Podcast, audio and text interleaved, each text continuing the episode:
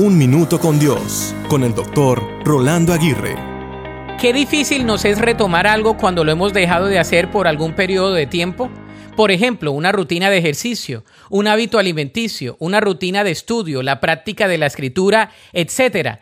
Muchas veces el retomar algo se torna más complicado que el iniciarlo por primera vez.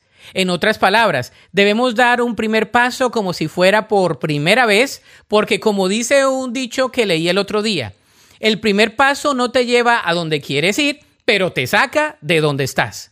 Lo bonito de la vida es que la misma creación nos anima a comenzar de nuevo. Cada día trae en sí un amanecer y un atardecer. Cada minuto es un nuevo comienzo y cada día se presenta con nuevas oportunidades. Sin embargo, para tomar dichas oportunidades necesitamos de esfuerzo y empeño. Entonces, ¿qué necesitas retomar? ¿En qué área necesitas comenzar de nuevo? Pídele a Dios que te dé fuerza, sabiduría y entendimiento y Él te proporcionará todo lo que necesitas.